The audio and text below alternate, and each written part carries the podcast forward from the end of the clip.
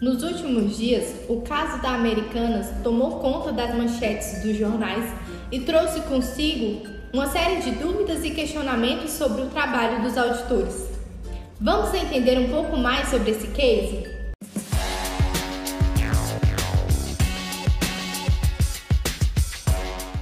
Sejam todos bem-vindos a mais um vídeo da série Conexão Rápida meu nome é Shirley Franco, estou cursando o oitavo semestre do curso de Ciências Contábeis pela Universidade de Brasília e faço parte do projeto de extensão Contabilidade Conectada. Através deste canal, disponibilizamos vídeos sobre diversos temas relacionados à contabilidade e também à educação financeira. Então, para ficar por dentro de tudo, não perca tempo e se inscreva já em nosso canal. Acredito que a grande maioria das pessoas ouviram falar de forfeit ou risco sacado logo após o anúncio do rombo de cerca de 20 bilhões da Americanas.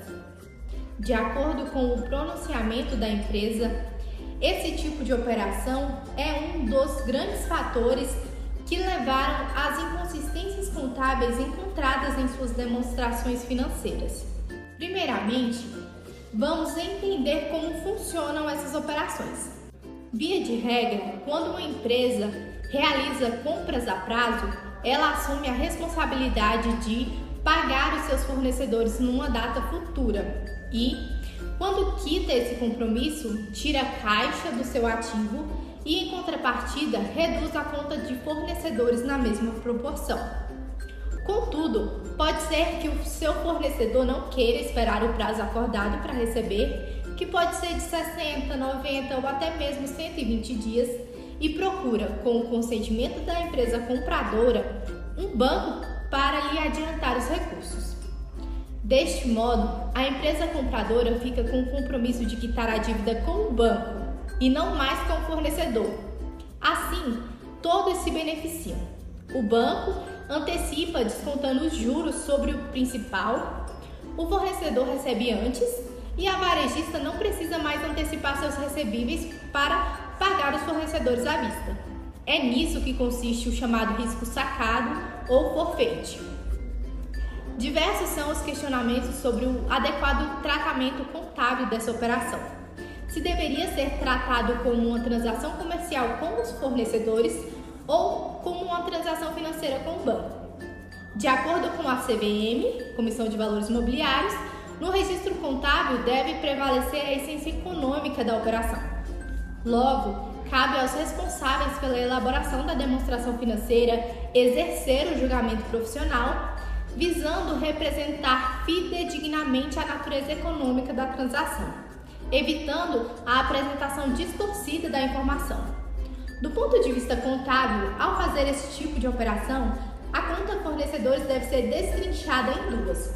Uma conta referente à parte antecipada pelo banco, que ficaria na conta de fornecedores até ser liquidada, e outra conta evidenciando a diferença paga ao banco no passivo oneroso de curto prazo.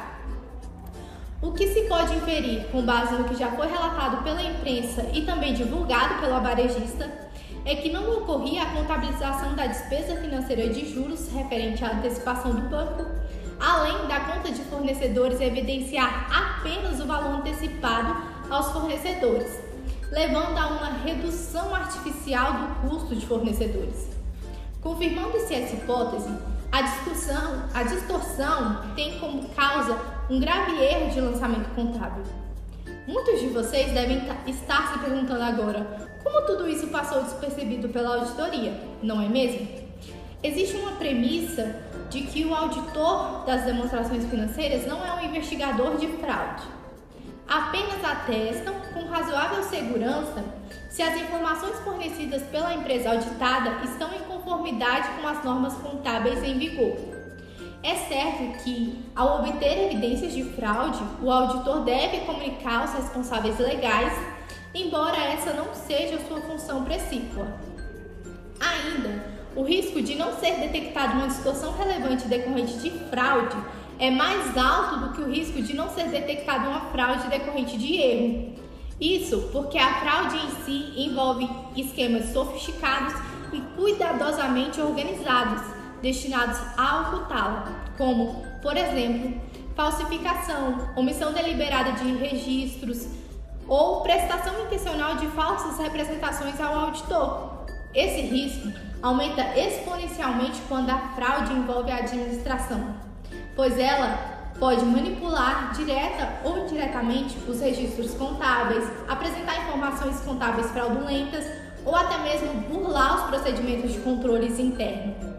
Em que pese os processos de auditoria possuam limitações, chama a atenção o fato de uma operação comum de financiamento no ramo das varejistas, irrelevante dada a subjetividade que envolve o julgamento profissional para a classificação, não ter recebido atenção especial dos auditores e ter passado tanto tempo despercebida e com um valor tão relevante.